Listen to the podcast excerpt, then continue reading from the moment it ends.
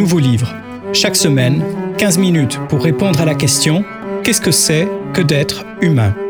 L'émission C'est quoi être humain vous est présentée par Sacha Horowitz. Dans cette émission, je chercherai à explorer ce qu'est l'être humain en faisant chaque semaine le récit d'une lecture dans un domaine particulier. Voici le premier épisode hebdomadaire de la nouvelle émission C'est quoi être humain? Ce mois-ci, nous allons parcourir chaque semaine une partie du livre de David Abraham, Comment la Terre s'est tue. Ce livre pionnier a été évoqué parmi d'autres descriptifs élogieux comme étant le meilleur manuel pour apprendre à devenir humain. L'auteur évoque au fil des pages les liens entre la phénoménologie, notre expérience sensorielle du monde environnant, et la vision du monde animiste des peuples premiers qui lisent les signaux envoyés par le monde naturel. Il y est aussi question de l'impact de l'écriture phonétique développée par les Hébreux et par les Grecs sur nos modes de perception.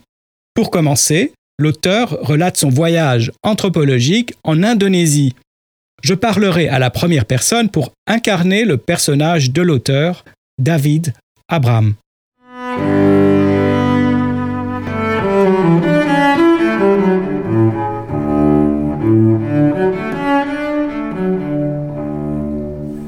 J'ai entamé mon périple indonésien avec une bourse académique pour effectuer une étude anthropologique des guérisseurs locaux.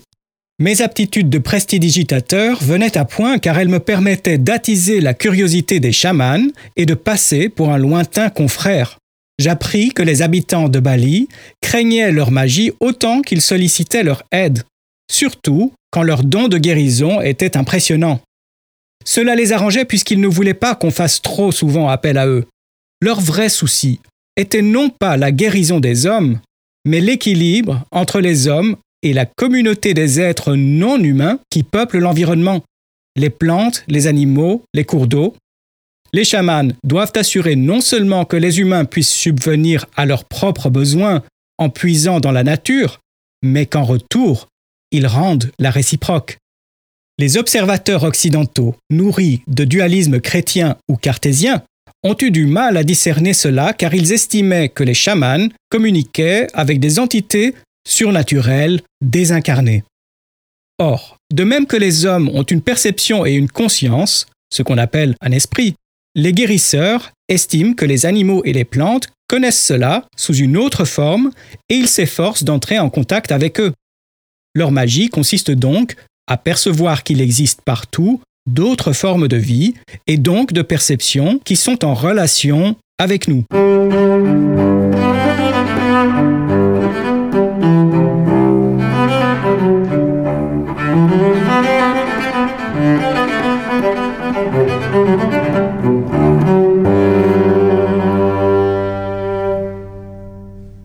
Ainsi, mon hôtesse balinaise déposait de somptueuses offrandes autour de sa maison pour, disait-elle, satisfaire les esprits. Or, il s'agissait très prosaïquement de négocier avec, eh oui, des colonies de fourmis, qu'elles ne prennent que ces offrandes de riz et n'infestent pas la demeure familiale. Seulement, dans la conception du mot esprit de la dévote balinaise, il s'agissait de dénoter ces autres formes d'intelligence qui habitent le monde. Il s'agit d'un échange permanent avec le monde non humain, le monde plus qu'humain. Je n'ai compris cela qu'après une nuit où j'ai été forcé de dormir dans une grotte à cause d'une pluie torrentielle. J'y ai découvert des dizaines d'araignées tissant de très larges toiles. Ce spectacle a exercé sur moi un effet hypnotique j'ai cru voir dans ces toiles des galaxies naissantes. Pour la première fois, je quittais mon regard humain pour rentrer dans celui des araignées. On trouve aujourd'hui des formations à une espèce de chamanisme urbain où les nouveaux initiés cherchent à explorer et guérir leur seule individualité. Pourtant, le cœur de la pratique chamanique consiste à établir des liens harmonieux avec ce qui est en dehors de notre humanité. Nos yeux, nos mains, nos émotions ressemblent à ceux d'autres formes de vie et ce n'est qu'en rapport avec ce monde plus qu'humain, en dehors de nous, que nous sommes pleinement humains.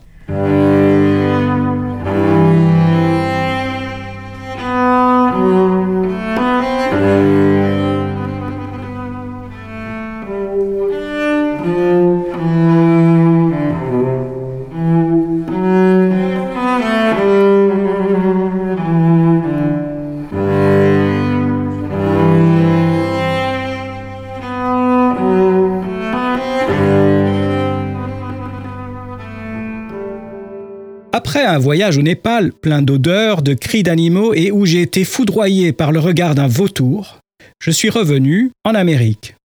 Si au début je pouvais encore m'approcher des écureuils sans les faire fuir, je me suis vite réacclimaté au monde moderne, et plutôt que de rester à l'écoute du monde plus qu'humain, je me suis retrouvé à produire un ennuyeux monologue intérieur dans lequel le dialogue avec les êtres non humains n'avait plus sa place. Pourquoi étais-je plus à l'écoute de ces choses en Asie qu'en Amérique? Je me suis demandé si la supposition que faisait notre culture quant à l'insignifiance de la conscience d'autres formes de vie était réellement issue d'un mode de raisonnement prudent et calculé. Ne s'agissait-il pas plutôt d'une atrophie des sens? D'une incapacité à aborder l'altérité du monde non humain, incapacité générée par ces innombrables artifices faits de main d'homme qui nous donnent l'illusion de vivre dans un monde de notre propre création. Ce n'est qu'en vivant sur la frontière qui sépare le monde des hommes et le monde non humain que l'on peut retrouver un regard plus vaste.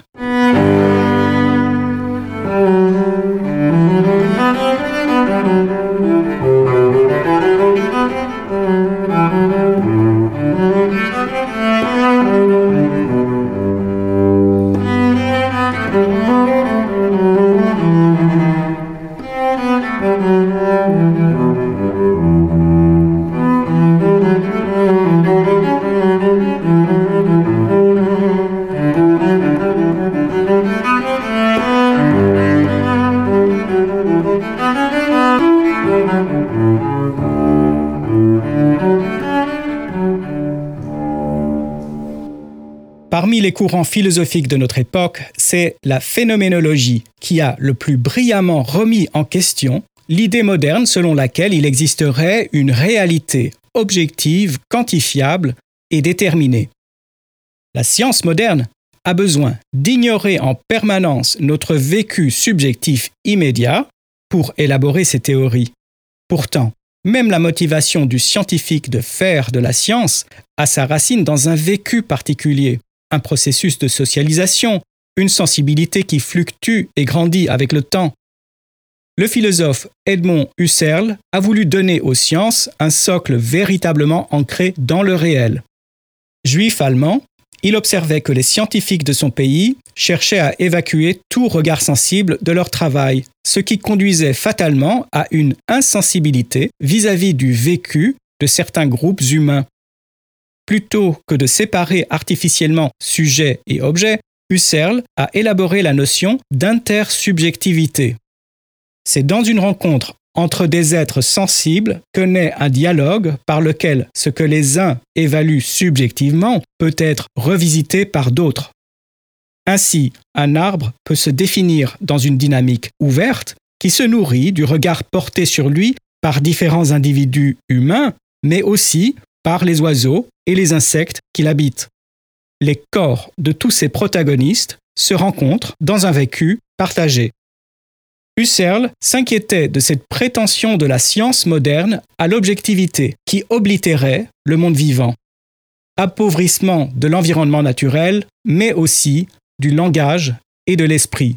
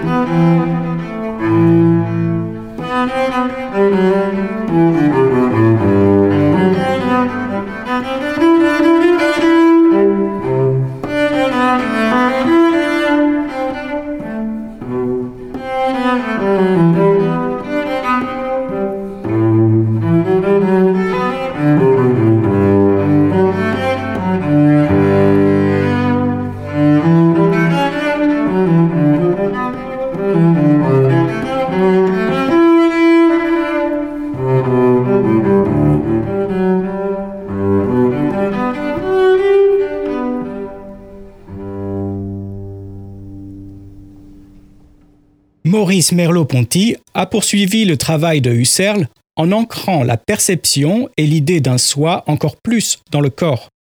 Sans corps, il n'y a personne pour dire moi. Cela s'opposait à une notion d'un soi impalpable qui traverse toute la philosophie occidentale depuis les Grecs. Cette ancienne notion d'un soi qui existerait en dehors du corps semble avoir justifié l'oppression de différentes catégories d'êtres en prétendant qu'ils n'avaient pas ou peu d'âme, les femmes, les esclaves, les animaux. Pour Merleau-Ponty, quel que soit le génie du genre humain, sa créativité est le déploiement d'un phénomène à l'œuvre antérieurement dans le monde non humain. Même une araignée, en tissant sa toile, évalue les distances et revisite sa stratégie. Ce n'est pas qu'un mécanisme instinctif aveugle et déterministe, et il n'y a pas deux toiles d'araignée identiques. Lorsque j'observe un arbre, il y a échange entre deux corps vivants. Et je n'aurai jamais une vue complète de l'arbre, je ne peux que vivre d'un instant à l'autre ce que l'arbre me signale en s'imposant à mon regard.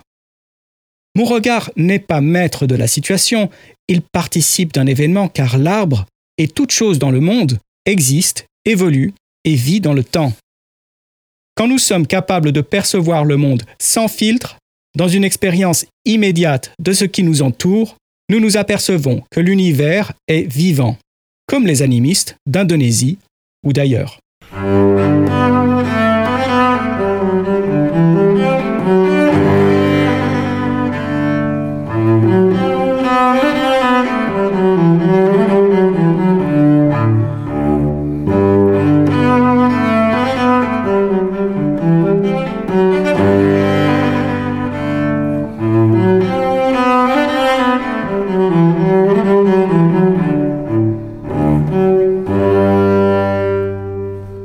Merleau-Ponty, la perception est participation. Nous ne pouvons percevoir quelque chose que quand nous y participons. Il n'y a pas de regard extérieur et détaché. Nous participons à la pièce dans laquelle nous nous trouvons, puis lorsque nous sortons, nous participons à l'environnement urbain ou naturel qui nous enveloppe. À vrai dire, nous ne cessons jamais de percevoir et de participer à quelque chose. La perception se fait par tous les sens, et lorsque notre perception est réellement ouverte et débarrassée des filtres qui l'encombrent ordinairement, les sens se confondent les uns avec les autres. Nous autres modernes connaissons très peu ce mode plus profond de percevoir le monde, mais Merleau-Ponty évoquait que des Européens, en prenant un peu de mescaline, se mettaient à sentir des couleurs, à toucher des sons ou à entendre des odeurs. D'ailleurs, ne dit-on pas d'une couleur qu'elle est chaude ou froide? C'est ce qu'on appelle la synesthésie, qui regroupe nos cinq sens. Dans les mois qui viennent, nous reviendrons sur ce phénomène et sur son importance dans les neurosciences les plus avancées. Entre-temps, je vous invite à retenir la date et l'heure du prochain épisode mercredi prochain à 13h15. Dans cet épisode qui poursuit la lecture du livre Comment la Terre s'est tue de David Abraham, nous verrons comment l'alphabet et l'apprentissage de l'écriture ont fait oublier aux hommes de lire les paysages et les éléments de la nature, ce qui a peu à peu effacé de la conscience humaine le monde dans lequel nous vivons. À mercredi prochain.